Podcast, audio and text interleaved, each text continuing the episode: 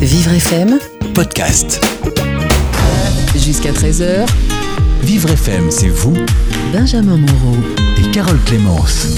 Bonjour Annelise Farquhar. Bonjour, Bonjour Annelise. Benjamin, bonjour Carole. Euh, Annelise, dans votre chronique aujourd'hui Vivre avec le cancer, nous allons euh, parler sophrologie. Absolument, parce que vous savez, c'est une chronique qui s'adresse aux personnes qui, euh, qui ont un cancer ou qui, euh, qui ont, en sont sorties et qui ont besoin d'avoir des conseils. Donc on essaye de, de- de les aider. Là, on a eu un message de Juliette qui a 54 ans. Elle nous a laissé un message de Clichy.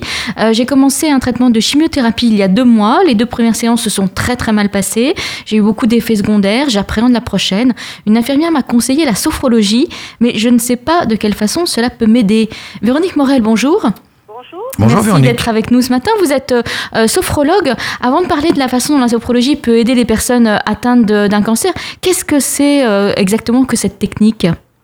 Alors cette technique, moi j'ai plus envie de parler tout d'abord d'une science puisque biologiquement il est prouvé que les mécanismes qui se mettent en place au niveau du cerveau changent notre quotidien. Et ça c'est important. Et seulement après arrivent les techniques et les exercices euh, qu'on va mettre en place euh, pour opérer tous ces changements. Les gens pensent souvent en fait que la sophrologie c'est que de la relaxation, mais il y a énormément aussi d'exercices très physiques et euh, également, alors ça peut, ça peut bien sûr être une boîte à outils, mais pas que. C'est bien plus profond que ça. Voilà. Ce que Alors c'est une- de c'est une science qui, qui aide, qui peut aider euh, euh, tout type de, de- de personnes. Dans, dans quel type de, de problème, par exemple? Ça peut être euh, pour une personne qui est en dépression, les burn-out qui sont très courants aujourd'hui, euh, accompagner par exemple une personne qui va être stressée par un événement, parler en public, prendre la parole en public par exemple, ou les dames qui sont enceintes, euh, voilà un accompagnement. Euh, un sportif de haut niveau qui veut dépasser ses capacités, euh, voilà. Donc, Effectivement, c'est c'est assez euh, vaste. C'est vraiment très vaste. Et euh, dans le domaine du cancer, Mhm. c'est c'est vraiment, euh, bon, j'allais dire presque l'idéal. Maintenant, c'est sûr que peut-être ça convient pas à tout le monde, mais euh, c'est sympa d'essayer en tout cas. Pourquoi ça ne conviendrait pas à tout le monde? Eh ben, écoutez, euh, il faut un minimum de lâcher prise. Donc, euh, les personnes qui sont vraiment euh, sous contrôle en permanence, euh, la sophrologie va plus les énerver qu'autre chose. Donc effectivement, ça a l'effet inverse. Voilà, c'est tout simple. Ça- vaut le coup d'essayer une, une séance et parce que ça s'installe progressivement en fait, hein, ce lâcher prise. Ça pourrait se comparer un petit peu à, à l'hypnose, même si les techniques ne sont pas les mêmes. Mais je veux dire, l'hypnose, on dit toujours, hein, si, euh, euh, si on veut pas se laisser faire, ça marchera pas, quoi, en gros. hein. De toute façon, exactement, le cerveau, il va là où il en a envie et il, il va pas autrement. Maintenant, euh, l'hypnose, on est guidé. La sophrologie, on va plus euh, suggérer. Alors, Et le- la personne va là où elle veut.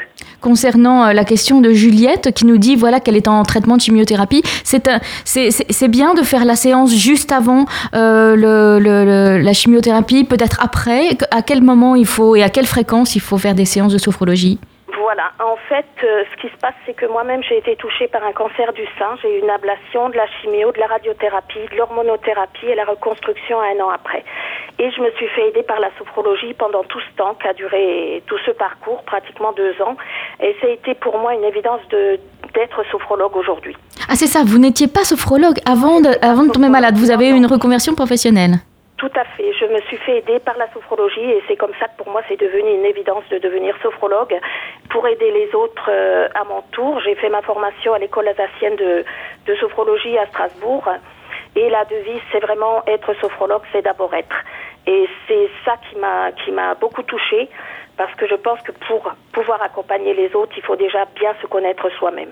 Alors concernant euh, les personnes qui, ont, qui sont en plein traitement, euh, qu'est-ce que ça apporte concrètement en fait Euh, ça, ça- permet de se relaxer, ça permet de se détendre, de moins appréhender les séances, c'est ça? Tout à fait. Il y a déjà, dans un premier temps, apprendre à respirer, à se détendre et à se concentrer. C'est grâce à cette concentration qu'on va pouvoir mettre le mental un petit peu en veilleuse et même beaucoup, ce qui va nous permettre d'introduire des exercices, euh, que ce soit de la, visualisation, comme je le disais tout à l'heure, des exercices dynamiques, euh, qui va nous, nous permettre en fait de prendre du recul par rapport à ce qu'on vit.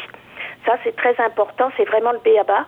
Et ensuite, ce recul va nous permettre de diminuer euh, tout ce qui est négatif, que ce soit les tensions, le stress, les angoisses qui sont provoquées souvent par l'inconnu. Hein, on va, on va vraiment dans ce monde inconnu. Mais aussi, je trouve, et je l'entends souvent, euh, des informations qu'on va qu'on va piocher sur Internet et qui sont complètement anxiogènes, ou alors euh, nos propres euh, représentations du cancer, mais aussi celles des autres. Alors là, Juliette nous disait Calmer tout ça, oui. Juliette nous disait que c'était euh, une de ses infirmières qui lui avait conseillé de se tourner vers la sophrologie. Vous avez l'impression que le corps médical, les oncologues, les, les médecins euh, font de plus en plus, euh, conseillent de plus en plus ce genre de... S'ouvre. Oui, oui, oui, tout à fait. La sophrologie maintenant a de plus en plus sa place dans les hôpitaux parce que c'est un, soin de support. Ça devient vraiment un, soin de su- support. Et c'est pour ça qu'il faut expliquer aux gens ce qu'est exactement la sophrologie. Voilà. Maintenant, dans un cas euh, de, par exemple, de chimiothérapie ou de radiothérapie ou même de l'opération, je l'ai fait moi-même, euh, c'est vraiment se préparer avec des exercices. On peut se préparer à vivre la séance comme on a envie de la vivre. Donc ça, c'est important. On va renforcer le positif. On va laisser émerger toutes les capacités de confiance, d'espoir qu'on a en nous et que souvent, euh, le plus souvent, on ignore qu'on a en nous. Donc euh, ça révèle tout ça. Et on va se préparer donc à cette situation, que ce soit une chimiothérapie ou autre, euh, dans la détente qu'on a installée pendant l'exercice. Ça aussi, c'est important. C'est une programmation en quelque sorte. Combien de temps ça dure une séance de sophrologie? Comment Combien de temps ça dure une séance de sophrologie Environ, la séance elle-même environ une heure, mais il faut compter peut-être les deux heures parce qu'il y a une première euh, euh, phase qui consiste à euh, bah, donner son, son état d'être là dans le moment précis. Ensuite, on fait cette séance en fonction et après, il y a ce qu'on appelle la phénodescription. On va donner uniquement, c'est c'est pas une thérapie, hein, donc il n'y a, y a pas forcément de mots à mettre sur ce qu'on vit, mais on, on va parler de ses ressentis du corps.